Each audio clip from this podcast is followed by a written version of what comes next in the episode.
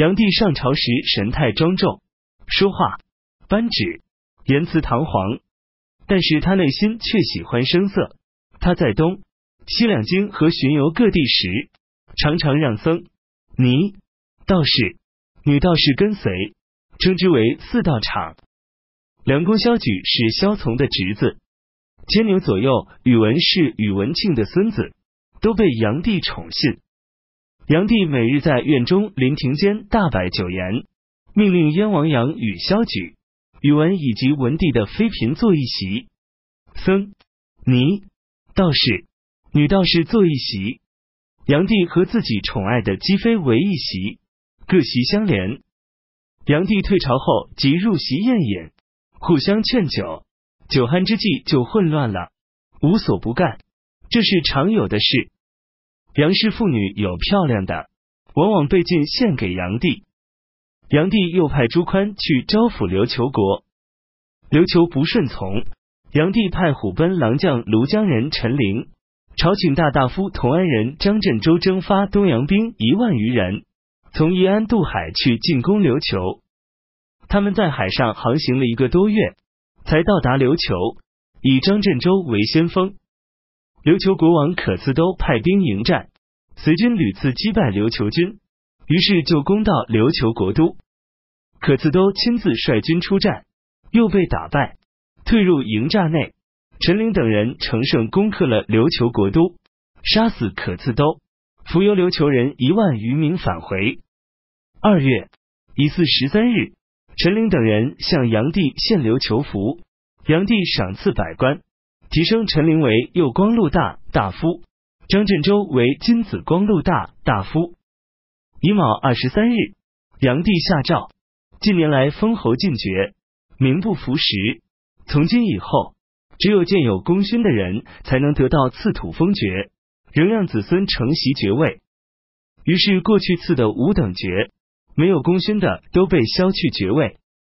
庚申二十八日，把所征召来的周、齐、梁、陈四朝的散乐艺人都安排在太常，都设置博士弟子，以便相互传授技艺。月工达到三万余人。三月癸亥初二，炀帝驾游江都营。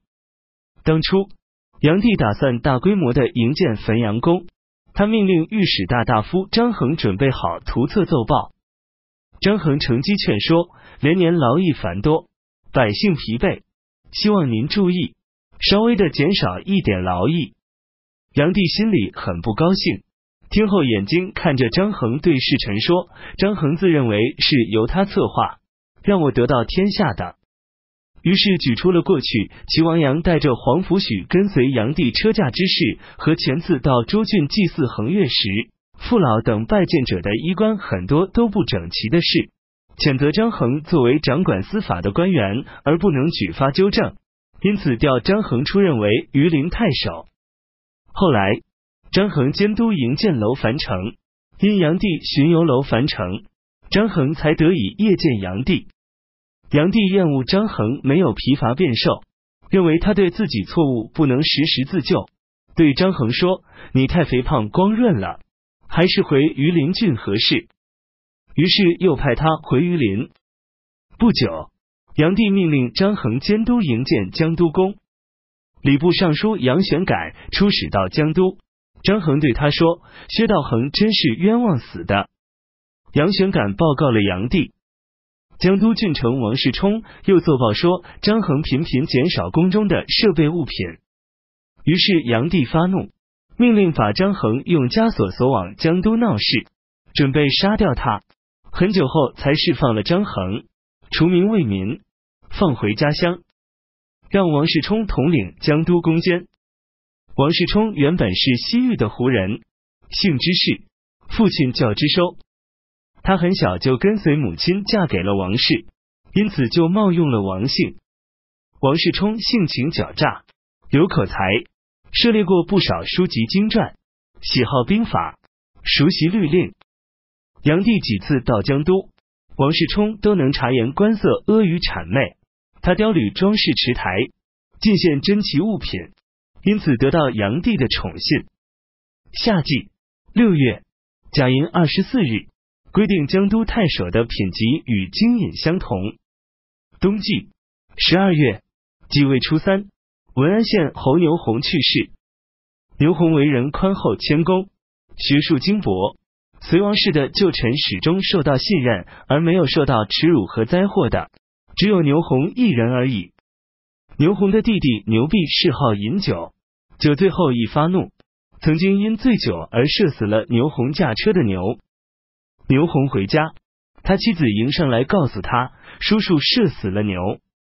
牛弘没有感到奇怪，只回答说做成肉脯。他坐下后，妻子又说叔叔忽然射死牛，这是非常奇怪的事。牛弘说我已经知道了。神色自然若无其事，继续看书没有中断。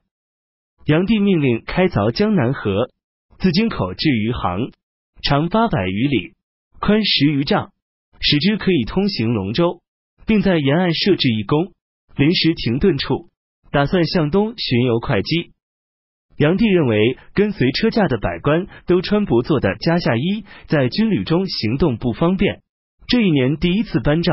跟从车驾长途跋涉的人，文武官员都穿戎服；五品以上的官员一律穿紫袍；六品以下的官员穿非绿色的袍子；胥吏穿青衣；庶民百姓穿白衣；屠户商人穿黑衣；士卒穿黄衣；